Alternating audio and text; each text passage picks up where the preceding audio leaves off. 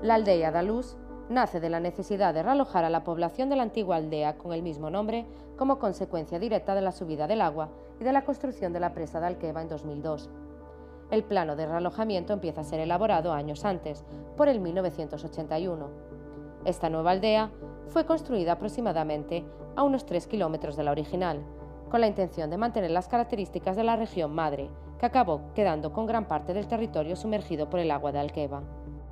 La aldea da Luz integra la parroquia de Nuestra Señora da Luz, en el municipio de Mourão, y es considerada la aldea más carismática dentro del roteiro das aldeas riberiñas do Alqueva, por el hecho de haber sido una localidad directamente afectada por la construcción del dique. Con parte de la antigua aldea sumergida, nace la necesidad de crear una nueva localidad desde los cimientos para reubicar a todos los habitantes. Esta inundación de la antigua aldea todavía a día de hoy se considera como el mayor impacto social de la creación de la presa, a partir de 2002.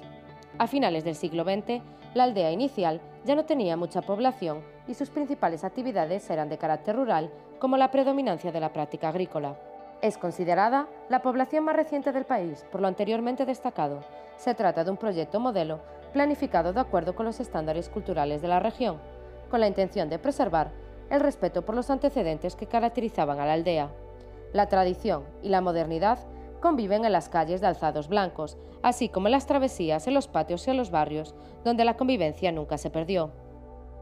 De los diversos puntos de interés para visitar en la aldea está el Museo da Luz, que cuenta en su interior con un patrimonio representativo del diálogo plurisecular de la memoria y la entidad de este pueblo reubicado, que es simultáneamente Alentejo, Rayado y de Ribera.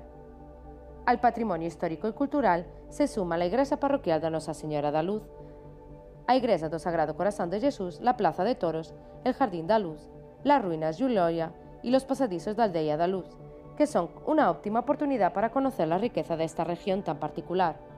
La Aldea da Luz integra a Reserva Dark Sky Alqueva.